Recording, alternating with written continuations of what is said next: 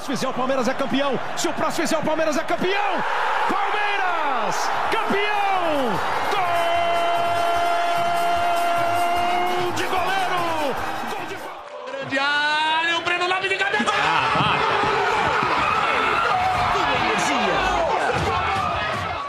Mas ele pode chamar mais um. Olha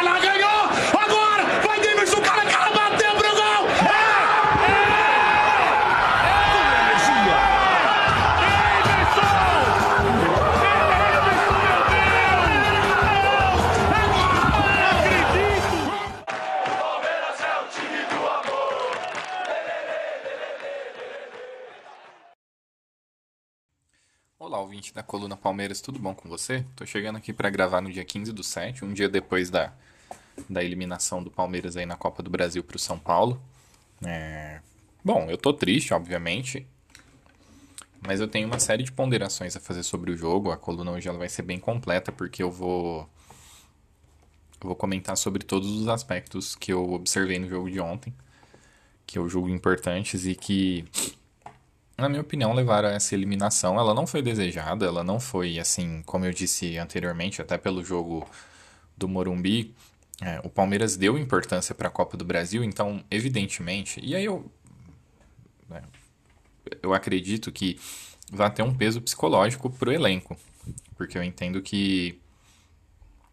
né, enfim, a, a intenção era não perder um clássico, tem se criado uma rivalidade aí com o São Paulo devido à recorrência dos confrontos. São duas finais de Paulistão seguidas, teve o confronto da Libertadores, agora teve esse confronto eliminatório da Copa do Brasil. E sempre, obviamente, existe uma carga emocional muito atrelada a esse tipo de jogo. Então, a gente está no meio da temporada. E, bom, vamos lá. Primeiro, assim, eu gostaria. Eu vou falar do jogo no meio da coluna. A primeira coisa que eu vou falar é sobre a CBF. O Palmeiras ontem teve dificuldade de mandar um ataque a campo, estando, estando há um mês, ou até mais, né, com dois jogadores contratados, dois atacantes contratados, que não podem entrar em campo por uma opção da CBF. Tá? É uma opção da CBF essa data de abertura da janela. Ela não conversa com nada. A CBF simplesmente informou a FIFA que a janela abriria depois das oitavas de final da Libertadores e depois das oitavas de final da, da Copa do Brasil. E, bom, a gente já. Nós estamos vindo de temporadas muito complicadas e tá havendo, está havendo um desencontro entre as aberturas de janela, a forma como o futebol está sendo levado aqui, como está sendo levado na Europa. Então, assim, primeiro ponto é esse, né? Aí eu já vou tirar logo do caminho o assunto arbitragem. Eu quase nunca falo de arbitragem, vocês que me acompanham sabem disso. É... Eu não acho que o Palmeiras perdeu por causa da arbitragem. Você teve é, chance do Dudu, que o Jandrei defendeu. Você teve pelo menos umas duas boas chances do Gabriel Veron. Uma que ele dribla o Jandrei e tenta bater com o lado de fora do pé e chuta no Jandrei, basicamente. Fora todo o volume de jogo que o Palmeiras teve, 13 escanteios. Então, assim, não foi por causa da arbitragem que o, que o Palmeiras perdeu. Mas não tem como a gente não falar de arbitragem num jogo em que o São Paulo, na minha opinião, dificilmente conseguiria chegar ao gol através de. Pelo que a gente estava observando ali, dificilmente o, o São Paulo conseguiria é, marcar o gol que era necessário para poder, depois do, do início do Palmeiras, igualar o, o placar, né, o jogo de 180 minutos e levar a decisão para os pênaltis. Mas mesmo assim, que isso aconteça, de todo modo o Palmeiras teria a oportunidade de ser mais competente no, nos pênaltis e mesmo assim conseguir a classificação. Então, se a gente. Eu, eu, obviamente fiz a coluna do primeiro jogo, mas se a gente analisar o confronto de 180 minutos, tem muito que a gente falar a respeito do que aconteceu, né? Sobre o assunto arbitragem, então, antes de eu, de eu entrar nas partes de campo, desculpa, acabei até me atropelando aqui. É, na minha opinião, nem o pênalti reclamado no Dudu, nem o pênalti dado para o Palmeiras e nem o pênalti dado para o São Paulo, eu apitando o jogo daria, tá? Mesmo com o VAR. Primeiro pênalti no Dudu. Dos três que foram marcados, na minha opinião, ele é o mais pênalti. Por quê? Porque, assim, é, quando um jogador toma um drible, ele pode virar e buscar tomar a frente ali, fazer uma disputa de bola, fazer uma disputa de espaço para impedir que o jogador que está com a bola passe. Futebol é assim, é um esporte de contato. Porém, é, ali, nesse lance do Dudu em si, ele não não faz isso. Ele vai na direção do drible do Dudu com os braços e, com, e esticando o joelho para impedir que o Dudu passe.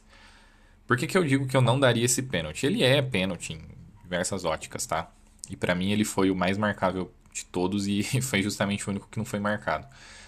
É, pelo critério que o Voaden havia adotado no, no jogo. Então você tinha diversos lances muito similares a esse que aconteciam no, no meio de campo e que não era marcado pênalti. Então, na minha opinião, se ele tinha um critério, ele não deveria aplicá-lo para um lance de pênalti, porque pênalti nada mais é do que uma falta dentro da área. Esse é o primeiro ponto. O segundo ponto é, é que esse lance ele está perto e ele é bem taxativo em dizer que não foi pênalti. Perfeito. Para mim, uma arbitragem ela tem que ser assim.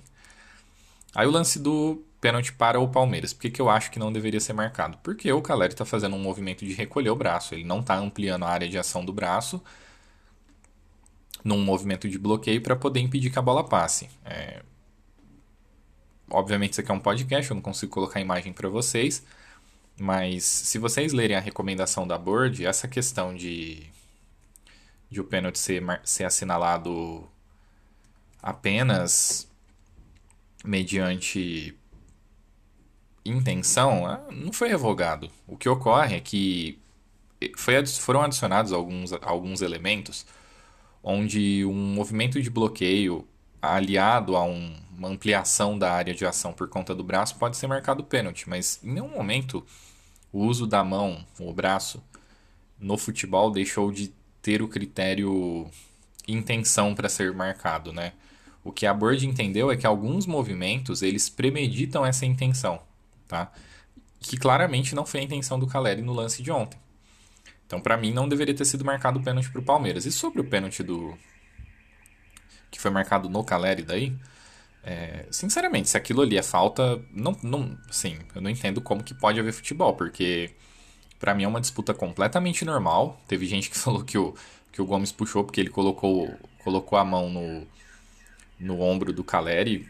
Isso aí pra mim é um completo absurdo. É, tem um alarme de carro, eu gravo em casa, né? Tem um alarme de carro disparado aqui, eu peço desculpa para vocês. Acho que é um caminhão de mudança, sei lá, tá dando ré.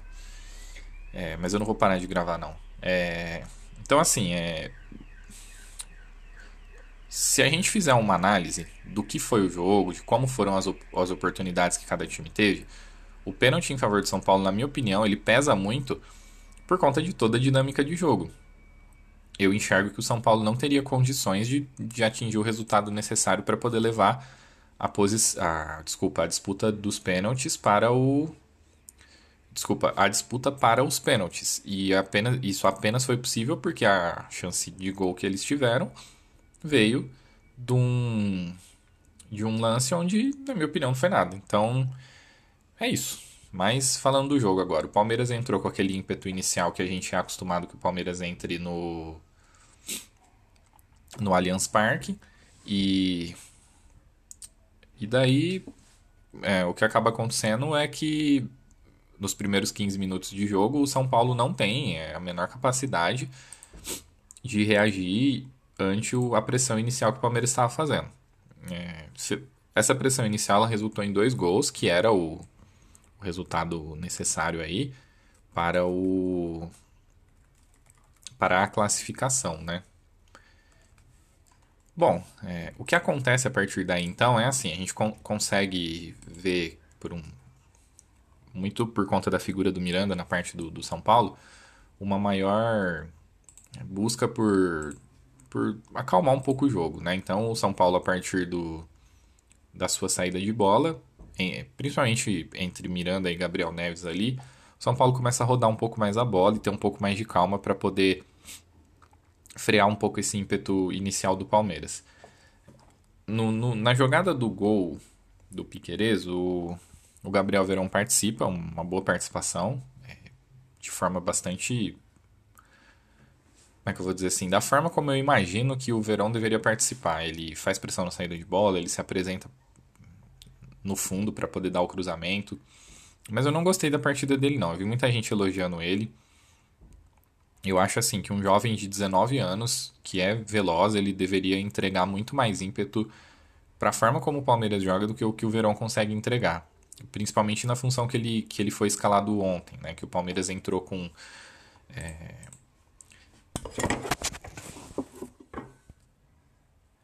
Falam do, do Palmeiras ter entrado com o Veiga como um falso 9.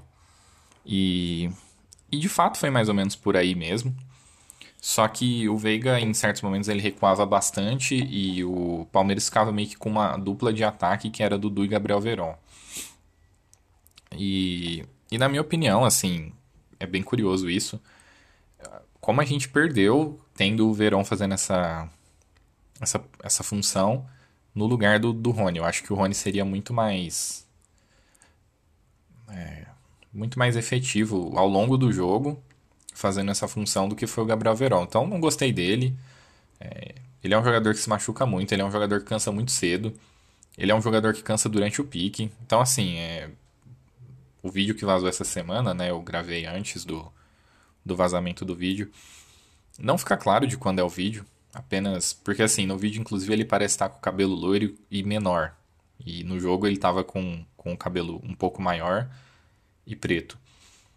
É, para mim não fica claro de quando é o vídeo, mas mostra que é, ele tem aí uma uma condução de carreira, uma forma como ele cuida do corpo dele que é completamente inadequada para um jogador que, que joga no Palmeiras. Então eu eu atribuo muito dessa não decolagem dele na carreira ao que acabou sendo revelado essa semana. Isso me incomoda bastante, obviamente. Ele é um um valor que surgiu com bastante expectativa. Hoje, sim, eu já acho que dificilmente o Palmeiras consegue fazer uma boa venda dele para o exterior. Até porque eu não vejo ele hoje se encaixando no time de forma bastante sólida, porque inclusive ele se machuca muito. Então, assim, eu até acho que ele teve uma, uma sequência relativamente boa aí recentemente, mas que não leva a nada, porque. Enfim, né? O que, que a gente vai fazer em relação a isso? Mas falando do jogo, então, o Palmeiras teve esse ímpeto inicial, depois tem uma queda, que eu atribuo muito a, a uma questão física aí, e a essa não presença do Rony. Então, o Verão não era o suficiente para poder pôr bastante pressão aí nessa trama que havia entre, especialmente, o Miranda e o Gabriel Neves, fez com que o São Paulo conseguisse esfriar o jogo a partir dessas duas figuras. É, eu não gosto muito do Gabriel Neves. Eu, por exemplo, não gostaria dele no Palmeiras, mas ele é um jogador com toque de bola bastante refinado. Ele não. Ele não é. O que me incomoda, assim, né? O que faz com que eu não, não enxergue ele no Palmeiras é que eu acho ele muito lento. Mas quando o assunto é ajudar a controlar ritmo, distribuir bem a bola, ele vai muito bem. Ele é um jogador com, com um toque de bola bastante refinado. Então, né, continuando essa falta de pressão na frente, na minha opinião, fez com que o Palmeiras não conseguisse manter esse ritmo para eventualmente marcar mais gols. Mas as chances surgiram. A gente teve chance do Veron, que ele driblou o Jandrei e fez qualquer coisa lá, menos a jogada mais correta. Teve lance do Dudu, uma enxurrada de lances de, de de escanteio, né? Que, que é uma jogada bastante importante aí do, do time do Palmeiras, enfim. Não, o que eu tô querendo dizer com isso tudo é que não, não foi por causa da arbitragem que o Palmeiras perdeu o jogo, tá? Do ponto de vista de função, há muito tempo a gente não viu o Dudu pela esquerda. E eu acho que ontem ficou claro o motivo. Pela forma como o time tinha que se defender, o, o, o Abel colocou o Dudu na esquerda. Por quê? No começo, o Palmeiras estava tão impetuoso e o São Paulo estava com tanta dificuldade de se postar em campo que o Palmeiras não deu chances para ver o que o São Paulo pretendia no jogo e também a organização defensiva do Palmeiras nem apareceu, porque nós não tivemos. É, nós não fomos agredidos pelo São Paulo e por esse motivo a gente não conseguiu ver como o Palmeiras se defenderia. Com esse, esse ímpeto do Palmeiras contido, por essa dinâmica que eu expliquei, Aí a gente começou a entender que o Scarpa ele tava meio que de ala direito, o Palmeiras estava com três zagueiros, na verdade. Era o Murilo, o Gomes e o Piqueires, o que é bem interessante porque o Piqueires faz o gol, né? Mas ele tava mais de zagueiro, assim, com subir um pouco mais, etc., mas estava um pouco mais de zagueiro. É, e o Marcos Rocha, ele tava tipo de volante, assim, porque o objetivo dele era marcar o, o Patrick. Acho que muito influenciado pela forma como o Patrick não só fez o gol no primeiro jogo, mas pelas chances que ele acabou criando, né? Então você tinha essa dinâmica de time aí, dessa forma. É, o Zé Rafael e o Danilo eram volantes de fato. O Dudu fechava um pouquinho pela esquerda. E, e aí você tinha o Rafael Veiga meio que de falso 9 que ajudava, dentro da medida do possível, a fazer a pressão entre as linhas de meio campo e as linhas de defesa, mas que não dava em muita coisa por conta do que eu expliquei da trama entre Miranda e Gabriel Neves. É... E assim seguiu, o Palmeiras conseguia conter muito bem o São Paulo dessa forma, o São Paulo não, não conseguia ser perigoso e etc. O Marcos Rocha anulou o Patrick, o Patrick quase não teve participação ofensiva.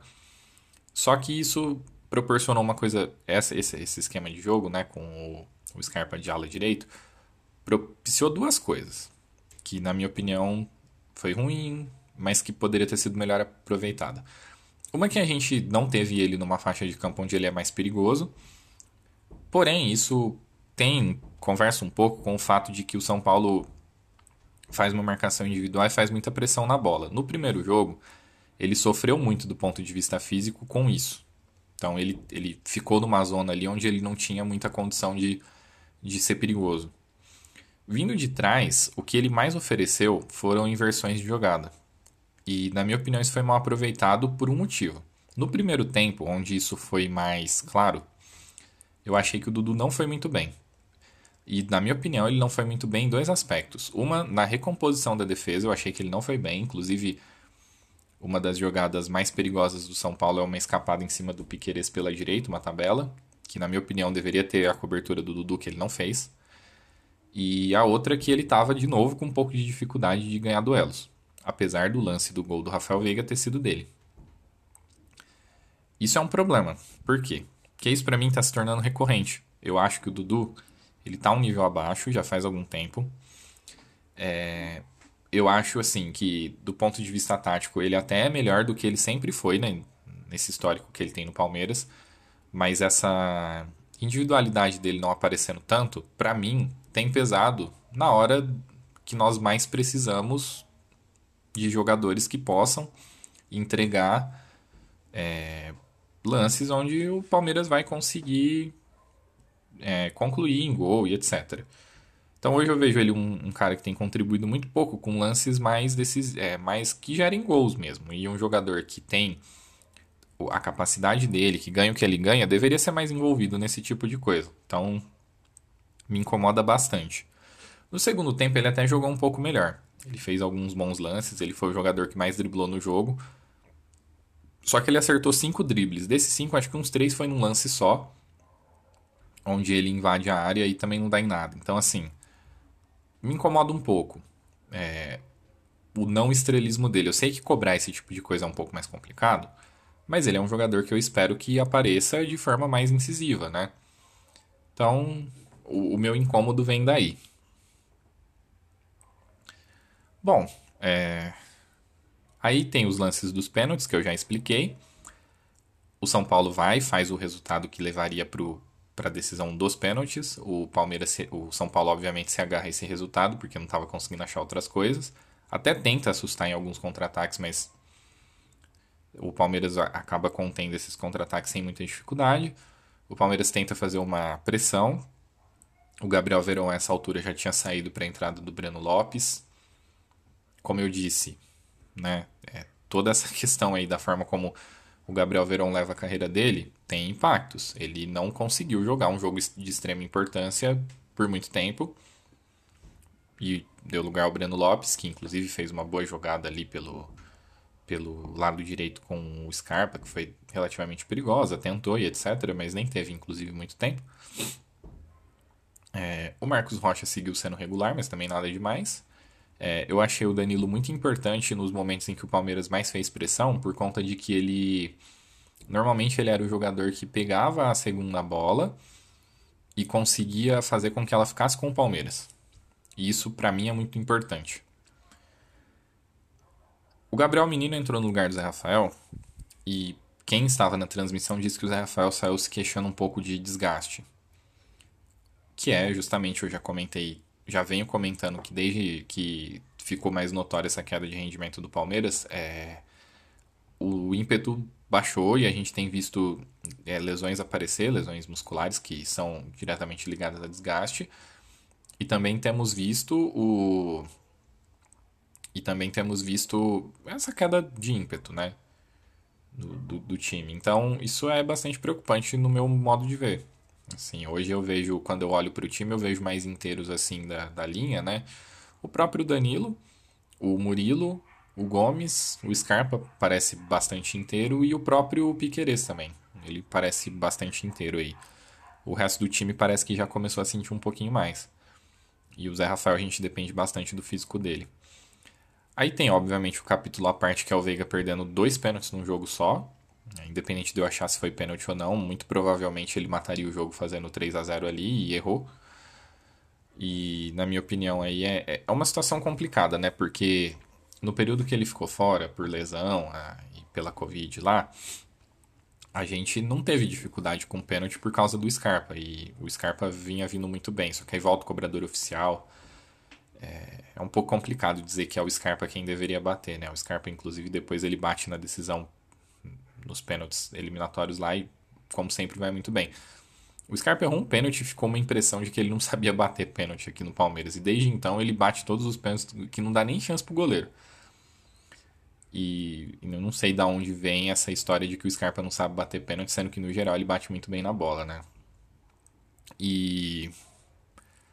E assim, pesou muito a falta, essa bizarrice do, de não poder usar o Flávio Merentiel, que eu acho que ontem, independentemente de haver adaptação ou não, pela necessidade no momento apenas tê-los à disposição seria extremamente fundamental mas aí a CBF escolhe por a janela depois de partidas decisivas, né? Vai entender. E agora sim, pensando no. fazendo uma espécie de. fazendo uma espécie de balanço do que aconteceu. É muito ruim ser eliminado por um rival. Então isso vai cobrar do time, especialmente do ponto de vista psicológico. O Abel falou disso na coletiva. Diz que provavelmente vai ter que tomar remédio para dormir e ele nem jogou, imagina quem estava lá. Logo depois do, do jogo, o Veiga fez uma postagem falando a respeito dos pênaltis que ele perdeu. É, que até então, até um tempo atrás, falavam dele ser o melhor, e hoje em dia ele né, não consegue ajudar o time dele justamente nisso. Que ele tem que manter a cabeça erguida e bola para frente. E eu concordo com ele, a gente já teve jogos no passado onde o Alex perdeu dois pênaltis num jogo só. Tem um jogo acho, contra o Cruzeiro que o Arce erra três durante o jogo, tanto no tempo normal quanto depois na decisão. É um jogo que eu acho que o Marcos pega três pênaltis, se eu não me engano. E todos são excelentes batedores na nossa história e nos ajudaram muito. Foi questionado a respeito do número bizarro do Palmeiras de em 31 cobranças ter desperdiçado 15, que é praticamente metade, né? Em cobranças de pênalti sob Abel. E o Abel ele levou mais pelo lado de que às vezes em que o time perdeu ou foi desclassificado foi nos pênaltis, o que quase é verdade, porque teve a eliminação para o Tigres, né, que não foi nos pênaltis, mas teve Al Ali, teve Defensa e Justiça, teve Flamengo na Supercopa, teve, enfim, o Palmeiras tem colecionado aí é, decisões de pênaltis que são equivocadas. Isso fala muito sobre eu acho que o lado psicológico mesmo, assim. Porque, por exemplo, ontem o pênalti do Wesley, que depois o. Que depois é justamente quando o São Paulo fecha, foi muito mal batido e. para mim era bem fácil ele só ir lá e, e tentar acertar um bom chute para poder fazer o gol. Mas na minha opinião ele claramente ficou assustado com o Jandrei. E você vê que os pênaltis que foram batidos com mais tranquilidade, tipo do Piquerezo, do próprio Gustavo Gomes entraram sem dar a menor chance para o Jandrei, que foram jogadores que estavam um pouco mais tranquilos, né? E, mas continuando falando sobre o balanço, assim, é óbvio que ser eliminado por um rival causa problema. O ponto para mim é o seguinte: caso na segunda-feira o Palmeiras consiga vencer o Cuiabá, mantendo o que para mim é quase que uma obrigação, o que, o que vai manter a, a liderança do Campeonato Brasileiro, é, pode ser que essa eliminação ela acaba se, acabe sendo benéfica do ponto de vista dos objetivos do Palmeiras na temporada. É, houve um momento aí que o Palmeiras estava jogando muito bem e que estava fisicamente muito bem e que cria, cria-se aquelas ilusões que dá para ganhar as três competições, as quais, né, as três principais competições. Mas isso não é sustentável. Então, ter essas semanas de folga por conta da Copa do Brasil foi fundamental, por exemplo, na temporada passada, para que o Palmeiras saísse vencedor da Libertadores, e essa temporada pode, pode ajudar também. Então. É, então, assim, pode ser que isso tenha é, faça com que o Palmeiras colha frutos. Eu sempre ressalto bastante a disciplina, eu sempre ressalto bastante a mentalidade do Palmeiras. E agora é hora do time provar que isso pode né, aparecer. Nós não teremos, nós não poderemos contar com o. Nós não poderemos contar com o Flávio Merentiel já na segunda-feira por conta de que o bid não funciona de domingo e a janela abre no domingo e aí não, tá, não dá tempo de você inscrevê-los e ser publicado para que eles possam ir para o jogo. Então, só no outro jogo que a gente vai poder contar com os dois reforços. É, também, assim, foi feita uma pergunta a respeito disso para o Abel na coletiva. Ele falou para ter calma e não colocar tanta expectativa de que tudo vai ser resolvido por conta do, do Flaco do Merentiel, porque justamente o que ele comentou é algo que eu falo aqui frequentemente a respeito do do quanto o Palmeiras tem finalizado mal e não necessariamente o isso é a falta de um atacante, né? Ele disse isso, que não é PlayStation, tem adaptação e etc. Então, agora é esperar para ver qual é o impacto que uma eliminação para um rival vai ter. Né? Eu acho que esse alívio no calendário aí, para os objetivos do Palmeiras, que estão muito mais, na minha opinião, virados para Libertadores para o Campeonato Brasileiro, a longo prazo pode dar algum fruto, né? Mas é sempre traumático, eu espero que esse trauma seja mitigado aí. Mas é isso, gente. Essas é são as minhas considerações sobre esse jogo. Obviamente eu tô triste, como eu falei, vocês também devem estar. Mas é sempre bom pôr um pouco de racionalidade num momento onde o sentimento é tão forte, né? É isso aí, gente. Obrigado e até a próxima.